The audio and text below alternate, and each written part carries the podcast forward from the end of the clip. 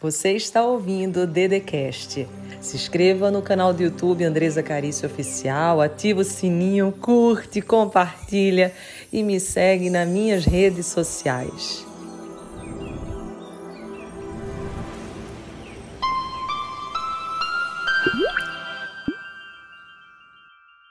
Seja bem-vindo, seja bem-vinda ao programa Todo Santo Dia, um programa que visa dar um direcionamento emocional e espiritual para a sua vida.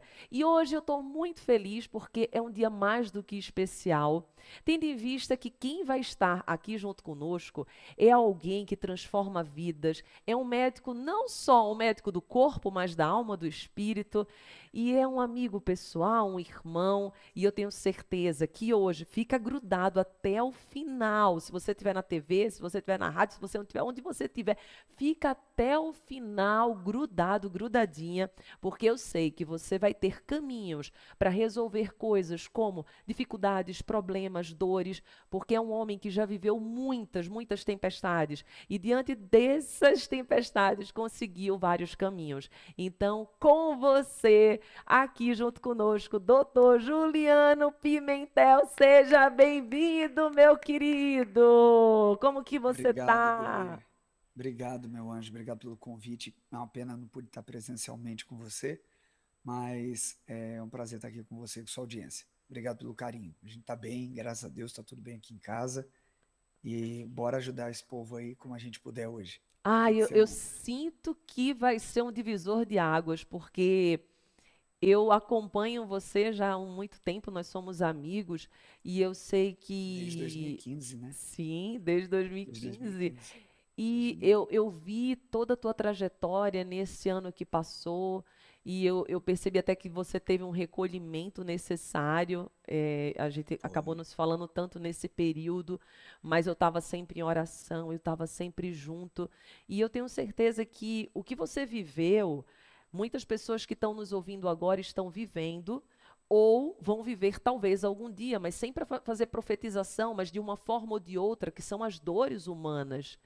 E eu queria que você falasse um pouco, Ju, de alguns caminhos que você se utilizou, falando também, lógico, né? O que que você viveu, que deve estar todo mundo querendo saber o que que ele viveu, que foi tão doído, que ele precisou se recolher e que mesmo assim não parou, mesmo assim, manteve-se na fé e está aqui junto conosco para partilhar. Bom, é, antes de mais nada, para estou chegando aqui agora, o povo não deve me conhecer. Eu sou Juliano Pimentel e eu sou formado em medicina, fisioterapia. E no ano passado, no início da pandemia, especificamente, é, a minha esposa, minha filhinha nasceu. Ela está agora com quase dois anos, um ano e dez meses, especificamente. E a gente descobriu um câncer de mama na minha esposa quando ela estava com 30 dias de nascido. E ela estava com câncer de mama de 30, de 8 centímetros na mama, né? E, e na hora aquilo foi um baque pra gente, pra qualquer pessoa é, né? Porque Sim. eu faço um trabalho sobre parte de medicina preventiva, de envolver corpo, alma e espírito. E na minha concepção não tem como tirar Deus de nada. Mas a primeira relação, a primeira reação que Carol teve na hora que saiu o resultado era perguntar por quê. Sim. Por quê? Porque a gente faz tudo tão certinho, né? Sim. Por quê? Por quê? Por quê? E aí, de, é, nesse, nesse exato momento, foi como se você, sabe aquele, aquele momento que Deus pausa a sua vida assim, e você consegue ver tudo em câmera lenta e aquele três segundos vira alguns minutos. E aí você volta assim, não é por quê, é para quê. Uau, que forte. E aí eu virei e falei para ela, não é por quê, é para quê. Então, não se preocupe que tudo acontece para honra e glória daquele que crê, pro nome de Deus. Então, a gente tava, a gente foi fazendo o que tinha que ser feito. Durante o tratamento, graças a Deus, Carol ficou completamente curada. Chegou na cirurgia, não tinha nenhuma célula cancerígena detectável mais. E, mas algo que fica muito nítido, porque tem várias pessoas que passam por isso, né? E a Carol, ela começou de, a, durante toda essa jornada, a gente teve um, um processo de despertar muito profundo. Eu porque tive de me manter em pé pela minha família inteira. Sim. E, e eu falo, nessa hora é a hora que você vê assim, ó, dinheiro é legal, ele te dá bons atendimentos, te dá, leva para bons hospitais, mas ele não mantém ninguém de pé espiritualmente. Sim. Ele dá uma paz de espírito dentro do contexto de vida do que eu posso oferecer pelo próximo. E me deu a tranquilidade de poder estar com ela, por exemplo, 21 dias dentro da UTI quando teve uma complicação durante o tratamento. Mas quando Carol descobriu que estava com câncer e que ela viu minha cara na hora que a gente acabou a amamentação, e eu peguei na mama dela e senti, ela viu aquilo, ela falou: "O que que foi?" Aí ela na hora, eu vou entrar em jejum. Carol nunca tinha feito mais do que 24 horas de jejum. Ela fez 21 dias de jejum só de água. E foi um processo que foi completamente espiritual. Não tem nada de uma maneira que tenha sido pensado. E a gente nunca falou de jejum abertamente. Você mesmo me conhece Sim. há muito tempo. Sempre que você perguntou quanto tempo de jejum prolongado você já fez, eu uhum. sempre falava: não, relaxa, isso é problema meu com Deus. Sim. E, e foi a primeira vez, e ela sentiu no coração: eu tenho que fazer jejum e a gente tem que botar isso na internet. E aí a gente começou a explicar toda essa jornada que foi feita de jejum completo durante 21 dias. E eu vejo que o principal ponto de é, da gente conseguir passar pelas tribulações, porque a aflição todos nós teremos, é que quem tem fé levanta mais rápido. Porque se você pega um ateu, cedo ou tarde, ele não tem como botar a culpa em ninguém. Ele vai falar que a responsabilidade é dele, no final das contas. Afinal, não acredita em nada além disso. A responsabilidade é dele pelo que ele vive e pelo que ele faz. Quem tem fé consegue crer em algo maior do que ele, por exemplo. Nós cristãos cremos no Deus do impossível. Então, o possível é responsabilidade nossa. No que é impossível, é onde ele entra. E isso fica muito nítido quando a gente começa a lidar com coisas muito sérias, como, por exemplo, câncer. O tipo de câncer que Carol teve era um câncer de altíssimo crescimento, extremamente raro, que é, ocorre em 0,01% dos casos. E era não hormonal. Normalmente na gestação, quando ocorre, ocorre cânceres hormonais. E em meio a isso, eu como empresário, porque hoje eu não clinico mais, eu estou fazendo meu doutorado nos Sim. Estados Unidos, eu tenho a minha empresa, tenho alunos no mundo inteiro, a gente trabalha online, você sabe disso, mas eu não falei aqui pessoal. Eu tinha aqui, e eu lembro no dia de, que teve o diagnóstico. Eu falei o diagnóstico para ela, eu estava em fechamento de lançamento. E eu fazendo o lançamento do detox. E minha esposa, minha mãe, meu irmão olhando, cara, como é que ele está conseguindo trabalhar fazendo isso? E aí entra um ponto que é muito importante que o homem, quando ele tem uma relação, um, sacer, um sacerdócio dentro do lar, o matrimônio ele é um sacerdócio. Sim. E dentro do lar, o homem é o sacerdote da família. Então tem hora que a gente tem que fazer o que tem que ser feito, independente do que a mente pede. E é na hora que a mente pela mente te engana e a mente é o principal local onde o, o inimigo gosta de atacar. Porque ele coloca dúvida, ele coloca dúvida sobre a sua identidade, ele coloca dúvida sobre o seu poder, ele coloca dúvida sobre do que quem você é templo, do que você é. Será que você é tudo isso mesmo? Se você é feito à imagem e semelhança do Criador? Sim, você já entregou tantas chaves aqui. Queria até partilhar umas que, que tá batendo forte. Eu tenho certeza que eles vão querer recordar. Então, olha só, o doutor Juliano falou. Primeiramente, não é porque, é para que dessa dor. Então, se você não percebeu essa frase, ela tem muito poder. Por que ela tem poder? Porque você tem que dar uma missão à sua dor. Você tem que trazer um propósito para essa dor. Outro ponto muito forte que ele acabou de falar: a fé, para quem tem, você consegue vencer mais rápido. É óbvio, você consegue ter visão quando você não tem fé, você só vê o problema. Quando você tem fé, você é águia, águia que voa, águia que percebe os paraquês e não o porquê. E outro ponto que ele tocou muito forte é que faça a coisa certa, mesmo que a tempestade, as circunstâncias te convidem para você ficar diante de um barco que está afundando, você vai fazer o que é certo. Assim como Jesus, ali no barco com aquela tempestade, ele fazia o que ele poderia fazer naquele momento. Tempestade, ele, ele tem como fazer acabar. Mas, naquela circunstância, ele queria trazer um grande ensinamento para nós, que nós, humanos, não temos como finalizar uma tempestade, mas temos como trazer um benefício, um propósito, um aprendizado dessa tempestade. Então, esses pontos, doutor Juliano, eu, eu sinto que são extremamente importantes, que o doutor falou, e que já está trazendo um novo direcionamento para quem está passando e vivendo esses momentos de dor. dor. Vou colocar dois pontos aqui, Dê, que eu vejo mediante o que você falou, para como ocorre muito no claro no meu coração. Você falou assim uma coisa bem específica. É, para mim, essa passagem específica do barco ela é muito nítida. Ninguém tira da minha cabeça que Jesus estava de olho fechado lá, quietinho, só esperando os desesperados chegar a bater a porta. E para mim ele estava trolando todo mundo. E aí ele estava, ele estava, ele estava prontinho ali para isso. Segundo ponto que você falou. Tudo que Jesus fez, ele fez como humano. E nós poderemos fazer coisas maiores que ele desde que acessemos e manifestemos a vida como ele manifestou, em unidade com o Pai.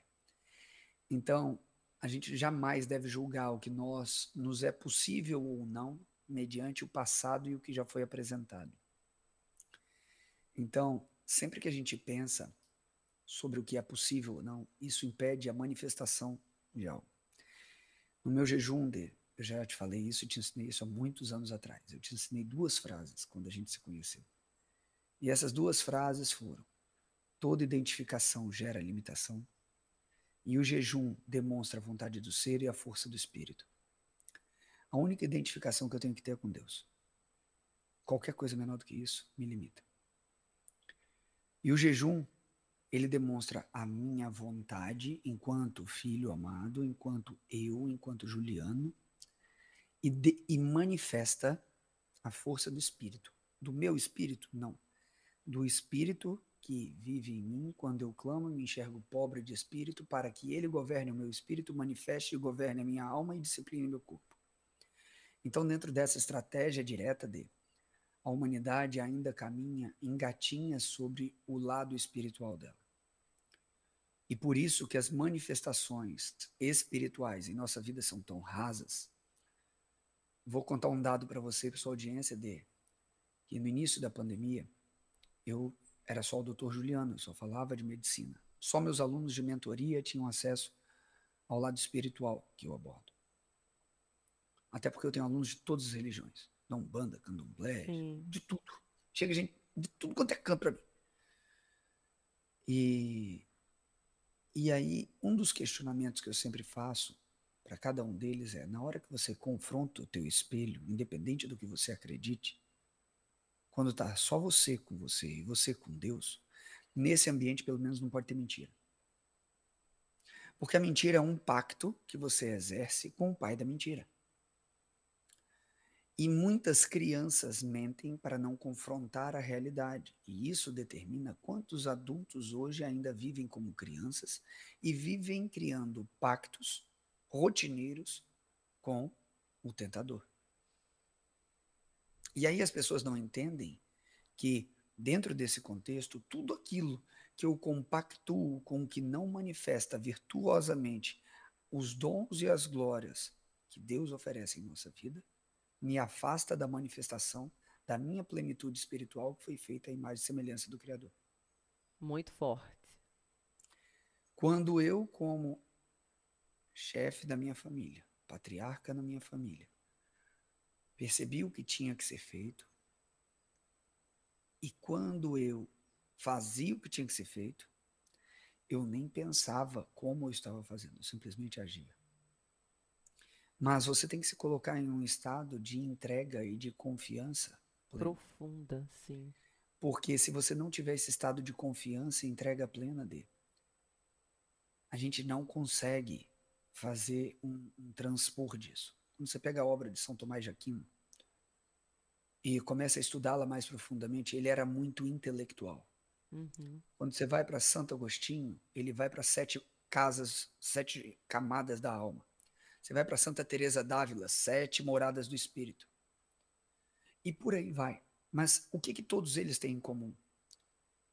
Intelectualmente a gente chega até determinado ponto. Tá? Intelectualmente, através da ciência do homem, que é uma ciência dicotômica, nós chegamos até um ponto. Mas a essência divina, ela não é manifesta e tocada através do intelecto. Deus não quer que você entenda, ele quer que você tenha fé. Deus não quer que você entenda, ele quer que você aceite. E aí toda aceitação gera libertação. Todas as frases que eu estou falando aqui para você, tem uma aluna minha que me mandou, Luciana Curilo. Ela tinha depressão maior, ela via minhas lives e ela anotava cada frase que eu falava. Ela mandou 70 quadros que estão todos aqui na minha parede, de tudo que eu falei, e hoje ela não está mais na cama. Inclusive fui nos eventos e por aí vai.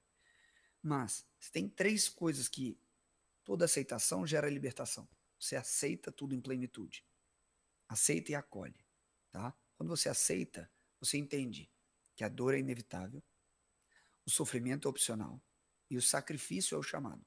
Vocês escutaram bem isso, gente. Repete aí. É o sacrifício chamado é forte.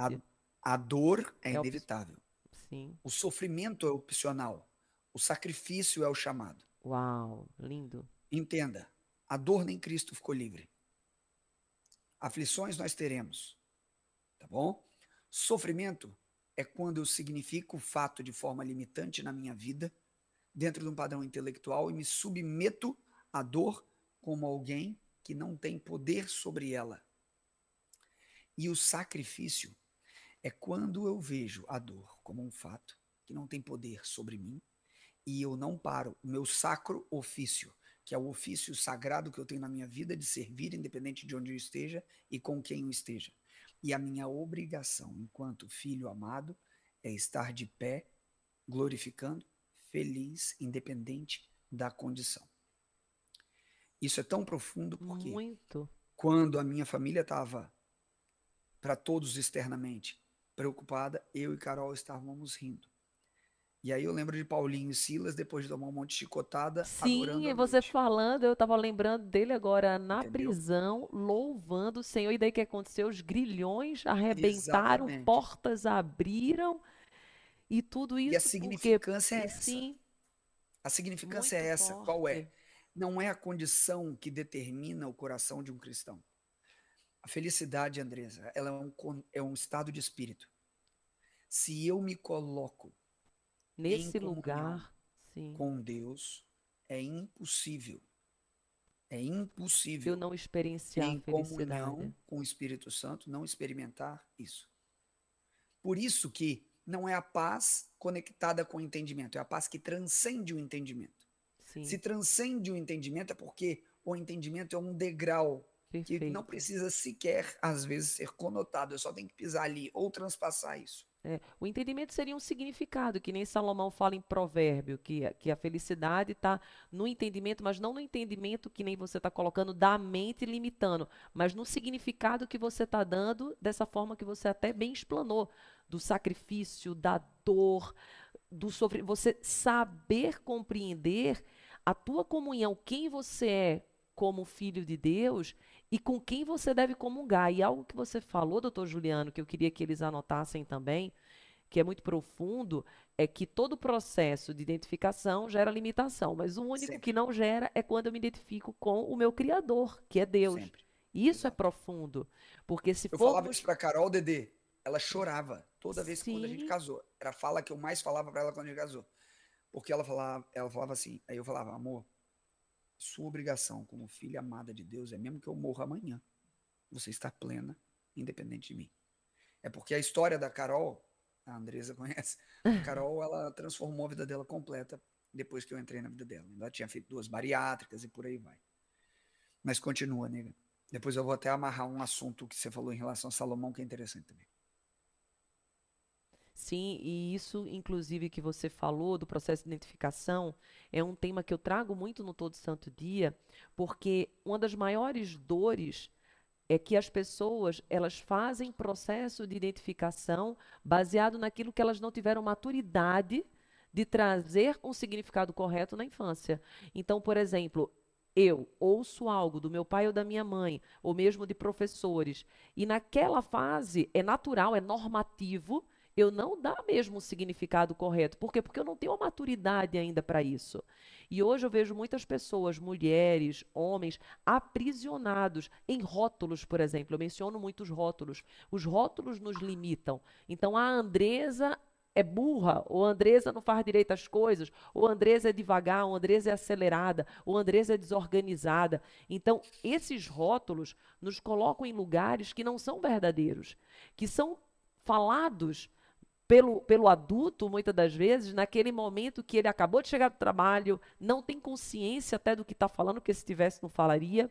E a criança, por não ter a compreensão correta sobre aquilo, e é natural não ter, até o adulto às vezes se machuca com isso, não percebe que isso vem do outro, que isso o outro está falando mais dele do que de você. Então, esse, esse processo de identificação, quando o doutor fala, olha, identifique-se com o teu Criador, com Deus. É profundo, porque liberta. Estaríamos todo, todos livres se nós pudermos sentir, não na mente, não dizer, ah, entendi. Não, não, não, não, não, não é entender, é, é viver. É, o grande contexto que a gente tem que ter é, no nosso dia a dia de, é que esse convite ele é constante. Se eu pegar a história de todas as pessoas que conseguiram manifestar o que era importante, de forma sagrada em sua vida, elas colocaram Deus em primeiro lugar, sempre. E ao mesmo tempo que Salomão, se você pegar toda a história de Salomão, que tem dentro da Bíblia, na Bíblia católica tem até mais do que na protestante, mas se você pegar a história de Salomão inteira, muito do que Salomão diz não seria endossado por Cristo grande parte, inclusive. E o ponto em questão é que Salomão ele age intelectualmente porque ele não era a sabedoria. A sabedoria fluía através dele. E quando o intelecto se sobrepuja, ele decide pelo livre-arbítrio exercer o que não era lícito aos olhos da sabedoria. E aí ele percebe que ele decidiu andar fora deste foco. Quando ele percebe que ele decidiu andar fora desse foco, ele entende que a sabedoria, ao invés de conectá-lo, isola-o. Ele entende que quanto mais ele percebe a vida com profundidade, mais sozinho ele está. É verdade. E é exatamente o oposto de Cristo. Porque não tem como eu me desconectar de ninguém. Por que, que Cristo tem uma empatia absurda? Porque a gente entra dentro de uma outra falácia muito mal colocada, que é a falácia do amor próprio. Você tem que se amar. Andresa, você tem duas filhas. Elas distribuem amor desde que se entendem por gente, elas não sabem nem o que, que significava amor próprio.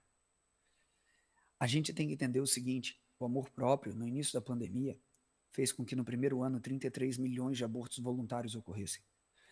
O amor próprio, no início da pandemia, com uma identificação, é meu corpo, meu problema, eu me amo, então eu amo mais a minha vida, eu não vou perder meu tempo engravidando e tendo um filho indesejado. No segundo ano de pandemia, subiu para 43 milhões de abortos voluntários. Esse termo é muito mal colocado, porque quando nós conotamos como cristãos o amor próprio, é o amor que eu tenho a Deus, no qual faz morada em meu peito. Então eu amo a Deus sobre todas as coisas e eu honro o templo que sou em relação a Ele. Mas quando eu amo a Deus sobre todas as coisas, eu aceito. E toda aceitação gera libertação. Eu não atropelo. Eu não nego. Então, essa questão do amor próprio, ela só pode ser conotada dentro do contexto sagrado. Jesus Cristo nunca se amou. Ele amou você mais do que a mim e do que a ele. E aí, ele pega e faz o quê? Por amar a você e a mim, mais do que a ele mesmo, ele fazia a vontade do Pai que era nos salvar através do sacro ofício dele. Todos os nomes que marcaram. Perguntaram para Santa Teresa: "Por que que você faz o que faz?" Porque eu vejo a face de Cristo em cada um. Mas você não se importa com sua vida? não vejo a face de Cristo em cada um que eu ajudo. Então, a forma com a qual eu me conecto com o fato que eu exerço, quando eu transbordo o amor do Pai através das minhas ações, isso não determina o amor condicional. Porque quem ama cuida, quem ama protege, e é exatamente o oposto do que Deus faz com a gente. Ele cuida, mas ao mesmo tempo ele te deixa livre para fazer o que quiser. Dá o livre-arbítrio. E isso que você fala, é, teve uma, uma, certa vez que eu estava fazendo uma entrevista com, com a Jessie e ela comentou algo muito bonito, muito profundo que ela tinha visto na aula de filosofia, que o professor perguntava para os alunos a seguinte questão. Ele dizia assim: Vocês percebem que o espelho foi uma criação humana? Vocês percebem que Deus fez cada um de nós para nós olharmos o outro, para nós servirmos o outro, e quando estamos servindo, também estamos nos alimentando e estamos comungando de amor, transcendendo e trazendo a multiplicação, que a multiplicação nunca vai acontecer de uma forma solitária a multiplicação ela só acontece em conjunto. E daí é, a gente percebe aquela passagem da Bíblia do, do menininho que estava com os peixinhos e os pães, e nós percebemos que eu creio que existiam mais pessoas ali com o alimento, mas aquele que resolveu partilhar multiplicou. Então, é bonito você trazer esse significado de amor próprio para que as pessoas possam trazer uma compreensão correta Sim, eu preciso estar bem comigo, não necessariamente, porque muitas das vezes, quando eu ajudo, eu estou mal e vou no hospital com pessoas com câncer, ou eu vou trazer a utilidade, que é um valor gigante, eu consigo melhorar. Então, é, é muito bonita a fala do doutor, por quê? Porque às vezes a pessoa diz, não, só vou ajudar quando eu estiver bem.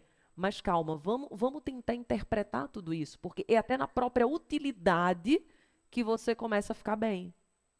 O primeiro ponto em questão, antes de você ver qualquer coisa, o, o primeiro ponto em questão é: a gente está aqui para servir. Como você se conecta ao servir a cada minuto é o, a questão específica. E aí, dentro disso, dentro desse servir que nós manifestamos, como eu consigo colocar isso em prática no meu dia a dia de forma leve? E isso. o servir, quando eu estou servindo, que eu sirva como se fosse para Cristo. E com isso eu vou conseguir ter resultado onde as pessoas não imaginam. E o grande X, assim, ADD, que envolve tudo isso é quando a gente pensa sobre o amor próprio, a palavra que você estava buscando é essa aqui. Você ter um autocuidado não é você se amar. A formiga, ela não quer cortar a própria perna. Uhum. E ela nem por isso se ama. Ela sabe cuidar do que é o próprio corpo. E isso não é um amor próprio. Isso é um simples senso de preservação que até um bicho tem. Tá bom? Isso qualquer ser vivo tem. Mas, perceba, uma semente, para ela se tornar uma árvore, ela tem que morrer completamente porque ela é.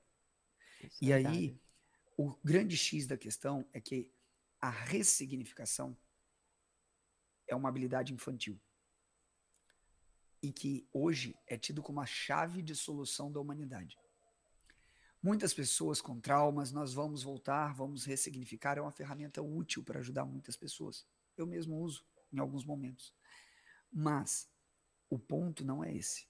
A transcendência é o chamado. O que é transcendência? É você sair do aspecto no qual o significado tinha poder para um novo plano onde qualquer coisa que tenha ocorrido na sua vida não tem mais qualquer impacto sobre o seu coração. Não tenha poder, não é verdade? Isso, porque Isso. O, o, perdão verdadeiramente, de ele só se manifesta e a fé verdadeiramente só se manifesta de forma inabalável quando o seu coração também o é. Um coração com fé não é um coração com medo. Continuando a passagem do barco. Vocês ainda têm medo? Vocês não têm fé? É, é, simplesmente isso, foi muito nítido. Um coração de um cristão, ele não tem medo. Ele não tem medo. O único momento que Jesus titubeou foi, Pai, se puder, afasta de mim esse cálice, mas que seja feita a tua vontade. Ali era ele, ele falando por ele. Eu sei o que eu vou passar, eu sei o que eu vou sofrer. Pai, se puder, afasta de mim isso, mas que seja feita a tua vontade. E aí, Dedê, dentro desse contexto, é que a gente encontra grandes preceitos. Qual foi a recepção que a humanidade teve em meio a um confronto tão grande como ocorreu na pandemia? Qual foi a percepção que as pessoas têm em meio a um confronto grande, um embate grande quando ocorre na tua casa? Sim. Aí minha esposa até hoje ela fala assim: "Mas tudo que você fala, quando eu te falo qualquer coisa, você tá sempre tranquilo". Eu Eu tô sempre tranquilo, porque eu não dou esse direito a ninguém no mundo para ter poder sobre meu coração. Sim. O único que tem poder sobre meu coração é Deus. E você, porque essa é uma só carne comigo. Sim, Mas as suas é frustrações não têm poder sobre meu coração. É, te- tem uma parte de Paulo que eu acho bonito e, e traz muito isso que você está trazendo, que o medo ele é, ele é uma emoção humana. Então, enfim, o medo é natural, insegurança, a ansiedade, a gente vai sentir, mas é o corpo que sente. E daí Paulo fala muito bonito isso. Ele diz assim, assim, o teu espírito não é de covardia, o teu espírito é de perseverança. Ou seja, beleza, o meu corpo é natural, vai sentir medo, vai sentir ansiedade, vai sentir isso, mas o meu espírito não. Quando eu estou em comunhão, com- o meu espírito, ele é de ousadia, o meu espírito é de alegria. E quando a gente comunga disso, a gente percebe uma grande libertação. Tem uma passagem, inclusive, Deus ministra agora no meu coração, e ela é forte, eu- não sei se você recorda, é, quando Jesus ele morreu, logo depois que houve a sua ressurreição no domingo, ele caminhou entre os amigos, tinha amigos próximo dele, e eram pessoas que conviviam com ele, só que não identificaram Jesus. Eles olharam e disseram assim: Mas você não sabe o que aconteceu? Você não sabe? Jesus morreu, tá todo mundo aqui triste porque Jesus morreu. E era Jesus que estava ao lado. Aí ele continua caminhando, eles convidam aquele que eles não sabiam que era Jesus para ir até a mesa com eles. E só na hora, aí eu até arrepio, só a hora da comunhão, aonde o espírito estava comungando e não o corpo falando, porque ali tinha tristeza no coração. E podemos imaginar que quando nós alimentamos essa tristeza, a gente não consegue ver nem a solução que está na nossa frente. Ou seja, a solução estava na frente deles e eles não enxergavam. Então, quando a gente deixa essa comunhão fluir, que é o que o doutor fala que faz e que, que exerce na prática, é onde a gente consegue encontrar a solução dos problemas. É que tem um ponto muito específico de é, a ressurreição de Cristo não necessariamente é com a mesma face. Ele foi transfigurado. E dentro disso, as pessoas que queriam reconhecê-lo só reconheciam ele pela essência. Esse era o ponto. Esse era o ponto total. Porque se chegasse a mesma pessoa, com o mesmo corpo, com a mesma carne, igual foi conhecido antes de ser dilacerado, transfigurado, seria muito fácil de reconhecer pelo intelecto. Mas o grande ponto é a manifestação do Espírito Perfeito. de Deus em essência, onde quer que ele esteja, ele não dá espaço ao medo. Não dá. Você pode ter aspectos pontuais, mas a Sim. sua essência, quanto tempo leva para você voltar para esse ambiente? Sabe aqueles segundos do Isso é porquê pra que eu perfeito. falei no início? Escutem, gente, isso aqui que ele está falando é a chave, uma das chaves de ouro, é um segredo bíblico. Quanto tempo você demora para voltar para tua essência? Aí às vezes tem gente que diz assim: "Eu tô em depressão". Fiz é que aconteceu? Meu marido morreu. Faz quantos anos? 10 anos. É isso, é disso que ele está falando. Quanto tempo você demora para voltar para. A gente não está falando que isso não dói, a gente não está dizendo que isso não é dolorido, não é... Nós honramos a sua dor, mas o que estamos falando é quanto tempo você leva para voltar para tua essência. É porque assim, né, a gente tem que perguntar o quê? Eu falo isso para meus alunos direto. Você acha que Deus quer, te quer gordo? Você acha que Deus te quer depressivo? Você acha que Deus te quer cheio de dívida? Você acha que Deus te quer ficando na caca? Não. Ele pode até estar deixando isso se expressar na sua vida para que você aprenda algo. Só que se você estiver com o coração distante dele, você vai ver isso como castigo, não como bênção. Então entenda o seguinte: existem duas formas de ação das coisas na vida do ser humano. Ou são tentações, quando de origem demoníaca, ou são provações, quando de origem angelical. Se veio das nove castas superiores, nós temos provações. Se veio das nove castas inferiores, nós temos tentações. Quando nós pensamos dessa forma, a gente começa a entender aspectos mais profundos. Mas existem relatos bem específicos que até onde o demônio age é até onde Deus permite. Aí você vai falar, mas por que, que Deus permite? Isso é forte. Jó, agora estou lembrando de Jó. Sim. Exato, mas aí presta atenção, não, mas isso existe até hoje. Um quadro de exorcismo, você pega padres exorcistas, aí fala que um demônio estava no rim da pessoa. E na hora que ele está exorcizando, fala, por que, que você está no rim? Porque foi aqui que Deus permitiu, que só até aqui Deus permitiu que eu chegasse. Aí você fala, mas por que Deus permitiu que eu chegasse? Aí o que você vê como tentação, dependendo do seu nível de percepção e conexão com Deus, é uma coisa. Mas a partir do momento que você está em estado de graça, tudo é provação. Tudo é sagrado. Porque tudo é para o seu crescimento, tudo é para você se aproximar do Pai, tudo é para você morrer para suas ilusões. Então, como a gente sobrepujou o câncer em nossa família, como a gente sobrepujou as ilusões que foram criadas no dia a dia, através desse tipo de contexto. Então, isso é importante que a gente tenha em mente, porque se a gente ficar muito preso às condições do intelecto, e muitas pessoas gostam muito daquela passagem romana de Paulinho, que fala assim: transformai-vos pela renovação dos vossos Pecado. pensamentos, Sim. da vossa mente. Aí, todo mundo usa esse trecho. Mas eles não lembram de uma coisa. Quem fala isso é Paulo, não é Saulo. Não é Saulo. É Paulo. E Paulo, ele é cheio do Espírito Santo o tempo todo. Porque ele é novo. Novo ser humano. Então, a condição sine qua non para você transformar verdadeiramente a sua essência mental e rompê-la é através do Espírito. Não existe outra, outra forma. Porque a mente pela mente é extremamente traiçoeira. Um esquizofrênico, ele vive pela mente dele. Sim. A maioria dos acessos e, e ataques ocorrem através da mente. É, nossas maiores batalhas são na nossa mente.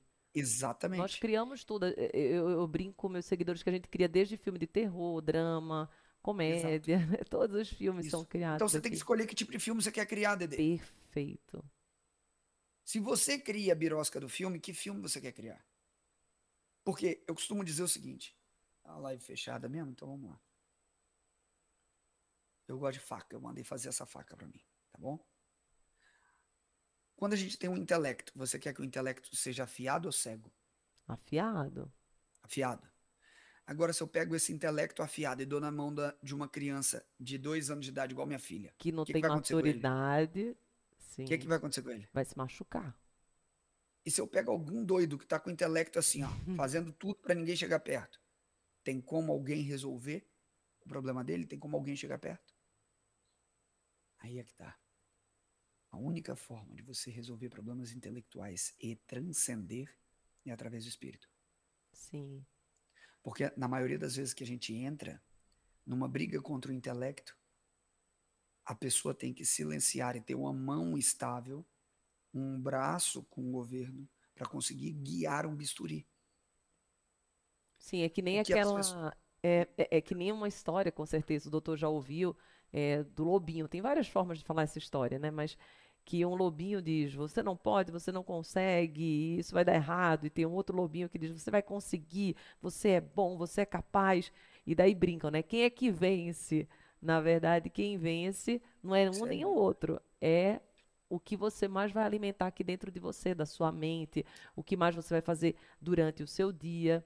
E eu imagino que o doutor deve ter muitos rituais, porque os rituais, inclusive, eu, eu falo muito no livro Todo Santo Dia, tem pessoas que não gostam é, do, de, de, ser, de ter rotina.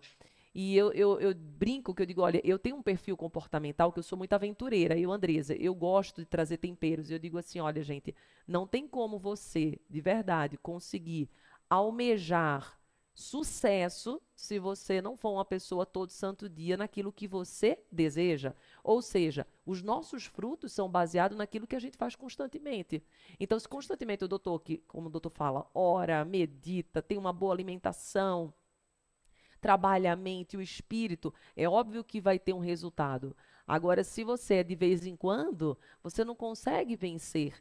E eu acho que o doutor deve ter, inclusive, muitas histórias de alunas que fizeram um todo santo dia, fizeram uma rotina, um ritual por um tempo, conseguiram emagrecer, conseguiram ter resultado, e depois volta para o padrão anterior. Que daí eu brinco, né, que não foi uma transformação, foi uma mudança.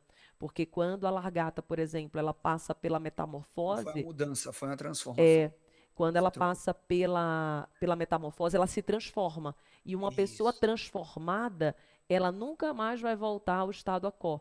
Ou seja, a borboleta ela não tem mais como morrer como lagarta.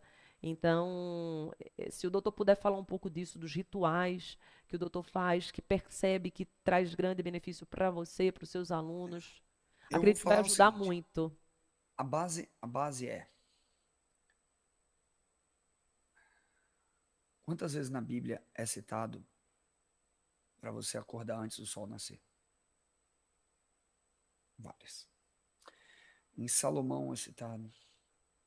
Eu poderia citar outros exemplos aqui também, mas vou citar só de Salomão. Aquele que cedo madruga me encontra. Aquele que levanta antes do sol despertar me encontra. E isso é mais antigo que a Bíblia. Tá? Isso vem em culturas milenares antes. Por quê? Quando a gente pensa no que é manifesto, você, como criador, você tem que estar pronto para ver toda a criação despertar.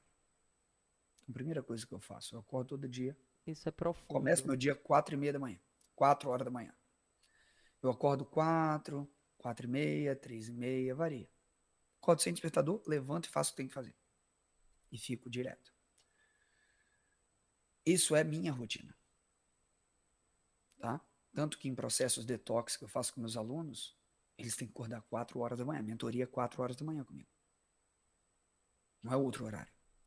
Porque esse horário é um horário de alta receptividade, de tranquilidade no coração, oração, de campo de inúteis que estão dormindo, que estariam atrapalhando as coisas. É, e você já consegue entrar nessa frequência, sim. Você já se é muito mais fácil você estar na frequência. Sim, sim. Além de você estar tá num momento que o sol está nascendo.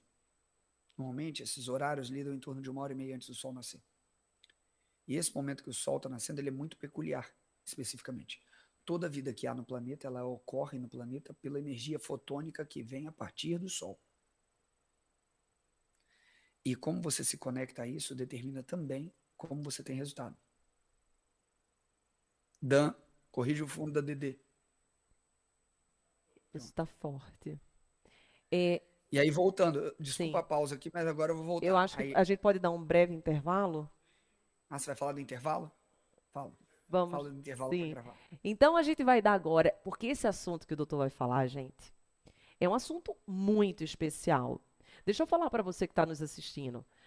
Eu não sei se você conseguiu pegar, mas a rotina, o fato de você acordar antes do sol, ele vai te explicar com uma base não só bíblica, mas com uma base, inclusive, pautada, certamente ele vai depois dizer se é ou não, aí fica para os próximos intervalos, mas talvez até em ciência mesmo, porque ele está falando de, de, hormônios que surgem aqui dentro de nós, que despertam logo de manhã cedo. Então, olha só, você tem que ficar grudadinho, grudadinha, que isso que ele vai falar é um segredo, um segredo não revelado. Então, eu quero que você venha junto conosco, fica aí, que vai ser profundo. Até o próximo bloco. Podemos continuar? Ah, agora eu, eu retomo aqui. Vai. Então tá. Quando for você diz, Dan. Oi, Fê! Querido, que é, que é você? Obrigada, viu? Voltando em 3, 2, 1, foi. Seja bem-vindo, seja bem-vinda para o programa Todo Santo Dia, um programa que visa dar um direcionamento emocional e espiritual para a sua vida.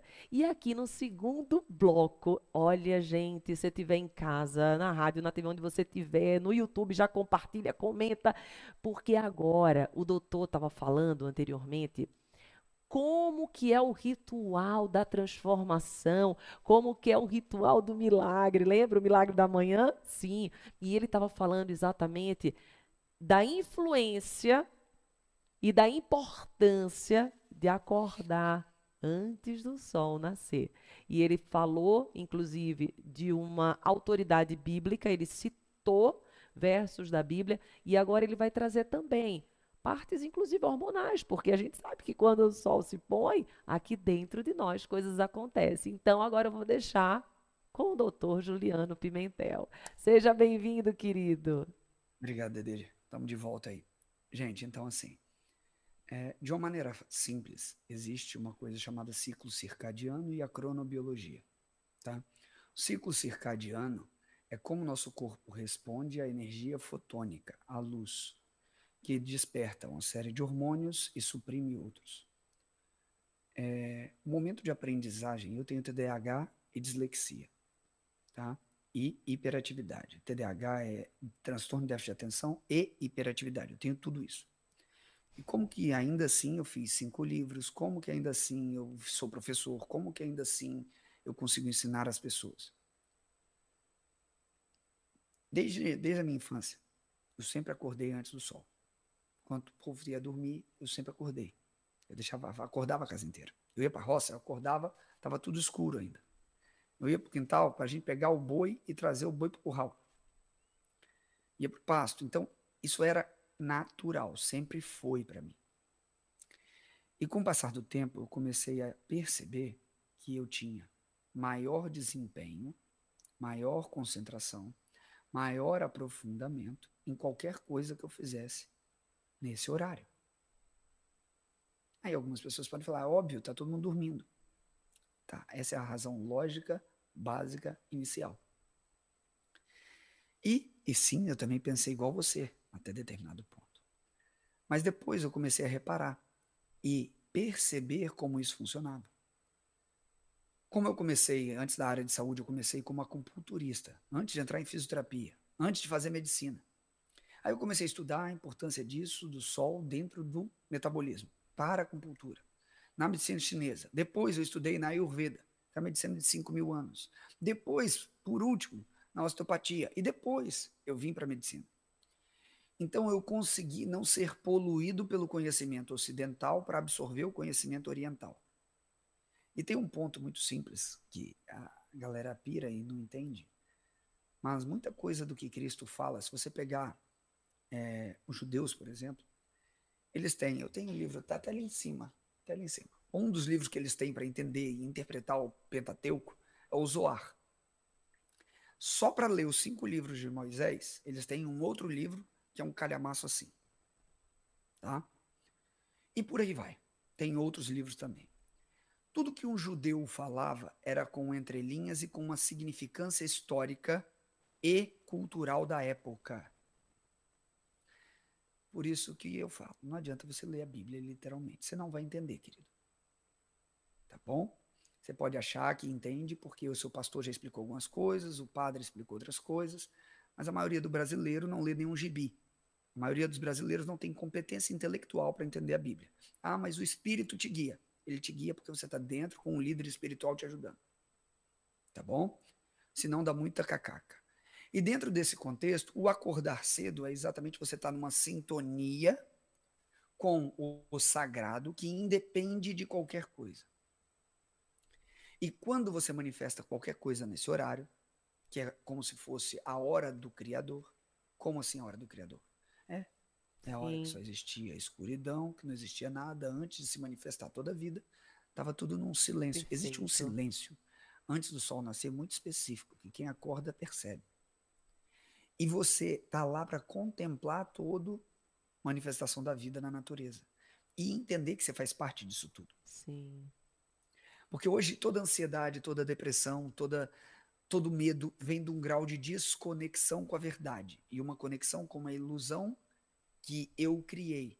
Perfeito. Então, quando a gente pensa em estado de presença, é a única realidade, é a percepção. Tá, mas se não existe outro estado a não ser o de, a, a de presença, por que, que eu percebo então o passado e percebo o futuro? Porque é uma percepção ilusória. A percepção ilusória, ela te projeta para o futuro. Não existe medo no, no presente, só no futuro. Provável que você não existe, não viveu, mas que você quer evitar na sua vida. Então, o medo, por que, que Jesus fala assim? Vocês têm medo, vocês não têm fé. Porque quem tem fé vive em estado de presença, em aceitação plena. Não tem como você ter medo nesse mesmo milissegundo que você vive. O medo é uma projeção temporal, baseado em traumas do passado com medos do futuro. E que coordena aumentando a ansiedade, que inclusive Sim. vai sair meu livro agora, Dede. No primeiro quadrimestre, acho que vai sair, eu vou lançar ele presencialmente no dia 30 de abril. Vai ser sobre ansiedade? É, de ansiedade. É, porque, e... inclusive, o Brasil é o até onde eu vi, era o, é o país mais ansioso, de mais ansiosos. É, forte é um dos isso. campeões em ansiedade, é um dos campeões em uso de ritalina no mundo, é um dos campeões em uso de agrotóxico no mundo, uhum. é um dos uhum. campeões em muita coisa que não presta. Mas, como a gente diz assim, é, é, o que eu falei, tudo é bênção, né? Então, tudo Sim. é uma aprovação para a gente enxergar com um olhar de mais amor e transcender esse fato que trouxe a gente até aqui. E começar a entender com o estado de presença o que eu estou vivendo. Eu não sei se você lembra, mas quando eu subi o Monte Fuji, para mim foi muito claro isso, Dede. É, eu subi o Monte Fuji, Andresa, no meio de uma tempestade, sozinho, com todo mundo descendo. E foi nítido, tá? Eu ia subir com um cara para fazer um treinamento com o professor Wilson, que é PhD e faz imersões em montanha. E eu ia com ele para o Japão. E eu lembro como se fosse hoje. Ele me ligou, estava na frente da Sedu, no Espírito Santo, e ele falou assim: Eu não vou poder ir. Já fui quatro vezes, mas me glosaram dessa vez. Não, o visto foi lacrado. É com você, irmão. Eu lembro que nessa hora eu falei, e aí, papai do céu, o que, que você está aprontando? Eu nunca subi uma montanha, 25, pneumonia, asmático. Eu sei treinar as pessoas, mas subir uma montanha maior do Japão logo de cara e fazer isso lá. Aí eu só ouvi assim, ó, se joga. Quando eu cheguei lá, e isso vai fazer sentido com tudo que eu estou dizendo aqui até agora, vou amarrar. Eu ia entregar algo que eu não tinha. Isso não existe na minha vida, você me conhece. Eu fiz o quê? Eu falei, me larga no pé da montanha. Nesse dia estava tendo um taifu. E esse taifu estava com 30 km por hora, 35 vento. E dois caras tinham morrido na semana passada, ou dias atrás, o japonês falando inglês péssimo. Falou: Você vai chegar, vai até onde? Até o summit. Aí ele pediu: Cuidado, você tá com mais alguém? Eu disse: Sim, tô com mais três. Aí ele: Quem? Eu, Pai, Filho e Espírito Santo. Uau! É verdade. O japonês não entendeu nada. Ele Aí, falou assim: Ok, ok. Aí eu falei assim: você me trouxe até aqui, você mandou subir a montanha, eu tenho que subir a montanha e vou fazer. Mas a tempestade estava tão forte dele, que todo Meu mundo só estava descendo. E quando eu cheguei com 500 metros, eu estava com hipotermia quase. Porque eu não estava com equipamento para aquilo. Era uma época do Japão que tinha 40 graus. E eu lembro que eu tive de me recolher para fazer isso. E eu só me recolhi porque eu estava num estado de presença percebendo que eu estava com hipotermia, percebendo que eu sou médico, sabia de tudo que estava passando, sabia, vai dar caca. Aí eu fui, parei, na hora que a chuva diminuiu, o vento aumentou e eu fui adiante. E eu reparei que depois desse momento, eu estava ficando mais cansado que antes para subir. O ar estava ficando mais rarefeito. E eu falei, eu tenho que parar. Na hora que eu parei para meditar, eu saí da trilha, fui pro meio da montanha assim, andei uns cinco minutinhos pra lá. onde ninguém vê nada, porque não tem luz, não tem nada, é tudo pedra vulcânica. E aí eu comecei a meditar. Mas quando eu voltei, era como se eu fosse um só com a montanha inteira. Como se eu fosse um só com cada um que estava ali na montanha. Poderoso isso. E aí era como se eu tivesse em comunhão com tudo que estava na montanha. Com a tempestade, com o vento, com cada um que subia, com cada um que descia. E aí o que, que eu digo nisso? quando você entra dentro desse momento, que é o momento que é mais propício para você entrar, é de madrugada, é de manhã, antes do sol nascer. Isso é um exercício na sua vida. E você tem que buscar ter essa comunhão com Deus a todo momento e perceber que a ilusão da distinção de você do próximo, como é bem citado na cabana, na passagem com o juiz, Sim. ela só se manifesta dentro do seu intelecto. Por isso que toda identificação gera limitação. E por isso que uma das mais dores, ma- maiores dores que a gente percebe é que hoje nossa sociedade ela tem ficado muito doente pelas comparações. Tanto que certa vez foi até muito engraçado. Eu eu estava numa semana, acho que faz um mesinho atrás, que eu não estava tão legal e eu sou uma pessoa de muita energia. E a gente, eu estava conversando com o Marcelo, nosso amigo em comum, Marcelo Lima. E daí eu disse, ai, mas eu não sei o que aconteceu essa semana, eu- a Dedê não tá com aquela energia toda. Aí ele, ele riu assim no telefone e falou, Dedê, tá se comparando com quem? E daí foi muito engraçado que eu falo isso pro meu público e na hora eu não tinha percebido que eu estava exatamente fazendo uma limitação minha através de outras comparações. E na mesma hora eu disse assim, nossa, irmão, vou orar agora porque realmente eh, o fruto do meu desânimo estava na comparação. A gente às vezes acredita que não estamos bem o suficiente, ou não somos tão bons como alguém, ou nossa, eu, eu fiz isso e ainda não consegui aquilo. E é muito interessante que as nossas dores, elas não vêm só dos obstáculos, elas vêm também daquelas sementes que a gente coloca no, no, no solo, na terra, e a gente não vê ainda o fruto. Então você diz assim, nossa, mas eu já coloquei no solo, eu tô aqui, eu tô cultivando, e cadê? Cadê esse fruto? Não é? E daí vem uma tristeza profunda, e, e é muito importante que quem está nos ouvindo agora possa ter essa paciência de compreender que, como o doutor falou, existem dois tempos. Existe a cronologia, que é o tempo do relógio, o tempo da comparação, mas existe o Kairos, que é o tempo de Deus, é o tempo de todas as coisas. E quando a gente consegue comungar com esse tempo, a gente percebe que o nosso tempo é diferente do tempo do nosso irmão. E detalhe, as formas como você acessa isso é muito louco. Lá no Fujide, eu lembro que eu comecei a meditar, quando eu voltei tinham passado duas horas. E para mim eram minutos. E com a Carol, quando aconteceu o que aconteceu, foram segundos e pareceram uma, pareceu uma longa eternidade. Olha aí, sim. Então, a- o ponto de percepção e de acesso, ele é muito individual. Só que, entenda, não é porque você não conhece que não exista. Não é porque você não tem intimidade com isso que não exista. Não é que você não vê que não está lá, né? O sol quando está entre as nuvens. Sim. Então, assim, é, é algo muito simples e, e profundo, tá? Porque eu vejo que foi o que mais me faltou. Estou na área de saúde desde os 17 anos. E eu vejo que o que mais falta para as pessoas durante a conduta de um tratamento médico ou de um tratamento na área de saúde, independente de qual seja. Você sabe qual a pergunta que mais fazia todos os meus pacientes chorarem? Depois que eu fazia a anamnese inteira, Hum, eu perguntava: Você acredita em Deus? A maioria chorava, desabava. Depois de um tempo de conversa, eu perguntava: Você acredita em Deus? Aí a pessoa desabava completamente. Porque ela entende que tudo que ela estava vivendo e que ela estava fazendo e que ela manifestou e estava com, é, pedindo ajuda, muitas vezes tinha um aspecto de profunda desconexão do que era o sagrado. sim. Ela não conseguia ver a manifestação do sagrado na aprovação que ela estava tendo. Vou dar um exemplo, entendeu?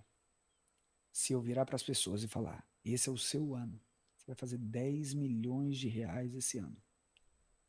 A pessoa fala, tá doido, rapaz? É verdade. Não, eu tô falando sério. Eu tô, é, agora diz que Você vai acontecer 10 desgraça. Vai Agora, passar agora muito. fala assim, ó, menino, É. fizeram um trabalho ali no, no- no- na, Na, na- na- na encruzilhada ali para você. Eu vi galinha morta, eu vi cachaça, eu vi tudo. Sim. Mas, meu Deus do céu, bem que eu tô me sentindo mais. Eu já tô me. Mas por isso que eu acordei meio, meio, meio pesado hoje de manhã. Exato. E aí, dentro desse contexto, de é, essa pulsão que o ser humano tem do desvio, tendência do desvio à esquerda, que a Bíblia cita tanto, é exatamente para um coração não cheio do Espírito Santo. Esse é o detalhe primordial. Porque da mesma forma que fala que o coração do homem é enganoso, a mesma maneira é guarda o teu coração, pois dele precede toda a vida. Como a fonte de toda a vida é enganosa? Não. O coração do homem é enganoso quando em desconexão com o sagrado. Isso é muito específico.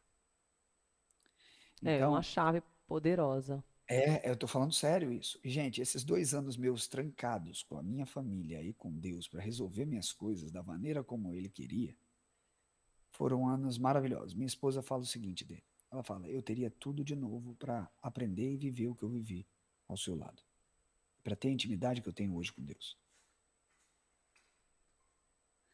Então, assim, gente, isso não é é uma coisa que vem das entranhas, é uma coisa que não tem como ser Sim. colocada em palavras. O que a gente faz aqui é buscar alcançar o infinito dentro do finito das palavras. Mas o nível de provação do despertar antes do sol, ele ativa um que na sua espiritualidade com a expansão plena do que é na vida. Então, primeira coisa que vocês têm que fazer, É isso. Agora vamos, vamos olhar o sol, isso, olhar o forte. sol quando o sol nasce, antes do sol nascer, você já vai pegar ele ali naqueles primeiros graus que ele faz, você vai olhar diretamente para ele todo dia.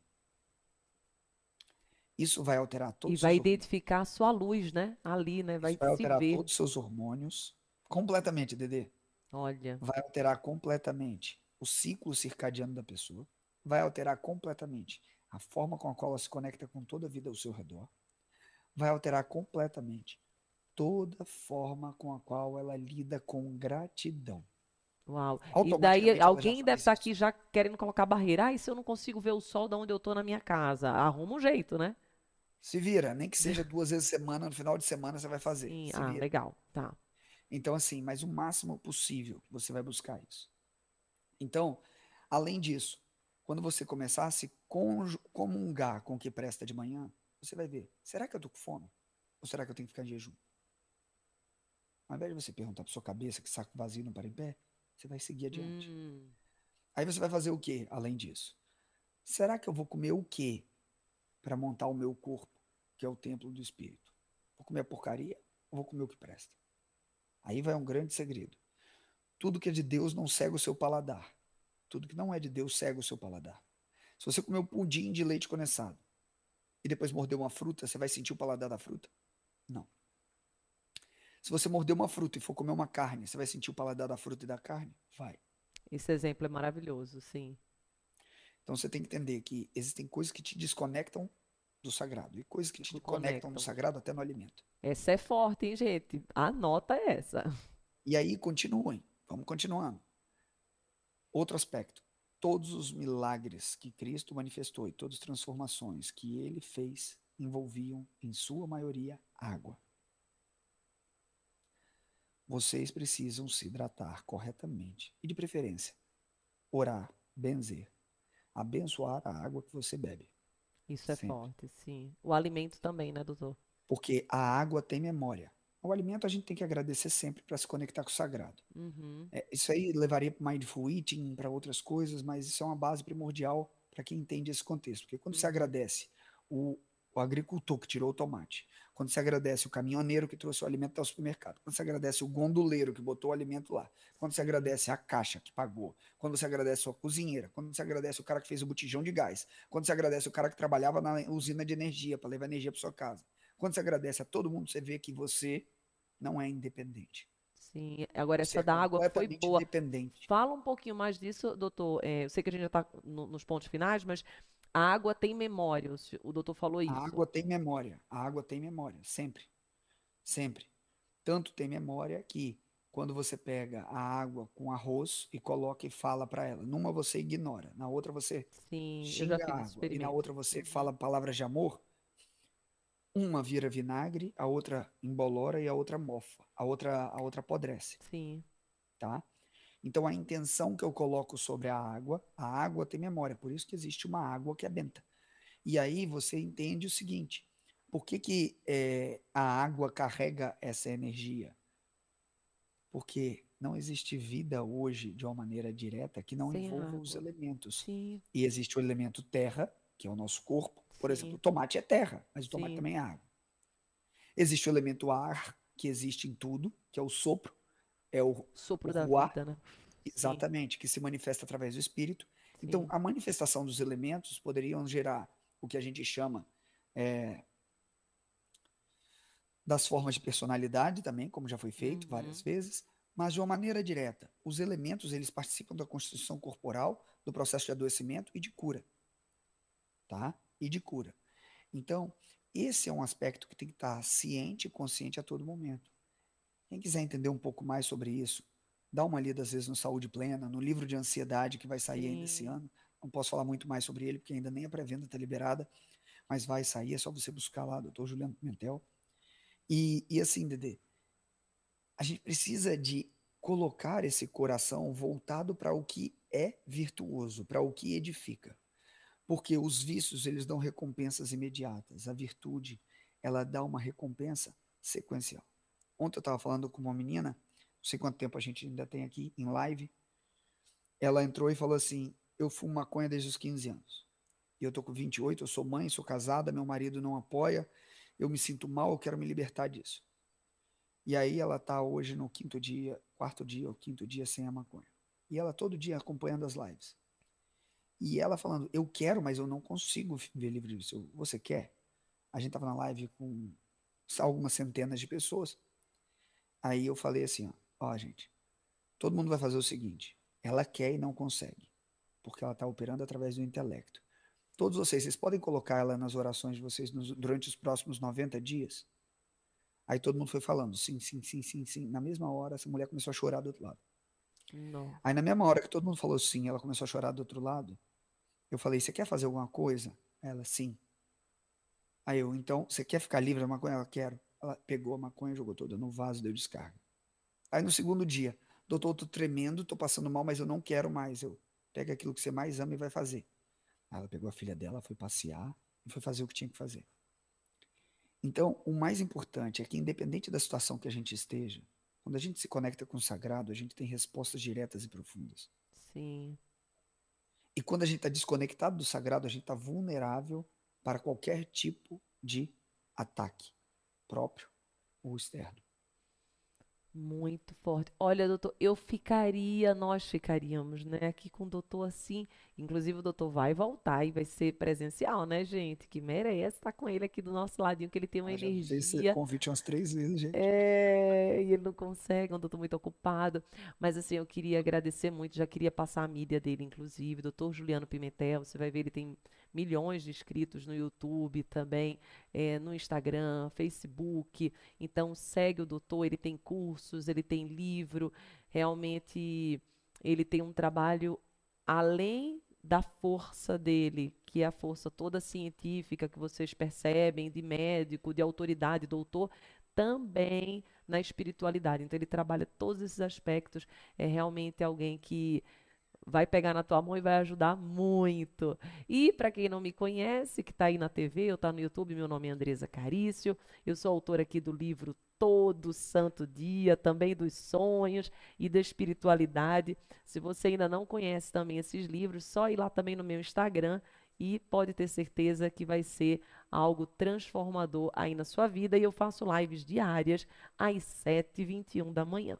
Quem tiver pelo YouTube já é para compartilhar com todo mundo, hein, gente? Que eu falei para vocês que essa, esse, esse programa ia ser um divisor de águas na sua vida. Olha só, a gente falou sobre como supera a dor, como supera a tempestade, como viver um tempo correto. Falamos frases de poder, trazemos rituais para a sua vida, que vai mudar não só o seu hormônio, mas também toda a sua espiritualidade. Então, foi muita coisa. Então, você agora que é águia de Deus, manda esse vídeo ou fala para a vizinha, fala para a mãe, olha, veio o doutor lá, Juliano Pimentel, junto com a Andresa, e eles trabalharam por nós, para nós, que nós possamos, então, através desse comungar, desse partilhar, levar bênção para outras vidas, porque se abençoou você, também vai abençoar outras pessoas. Então, doutor Juliano, muitíssimo obrigada. Que Deus proteja você, a Carol, a sua filhinha, e que vocês possam sempre estar aí nessa conexão, ajudando o próximo e levando todo esse conhecimento aí para o mundo. Amém, Andresa. Obrigado pelo carinho, pelo convite, tá bom?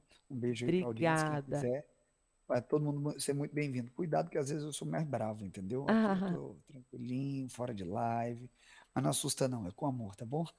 obrigada, querido. Um beijo. Jesus te abençoe muito. Amém. A todos nós, querido. Deus te abençoe. Amém. Tchau, tchau. Tchau.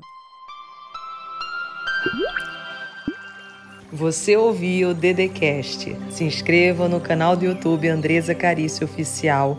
Curte, ativa o sininho, compartilha e me segue nas minhas redes sociais.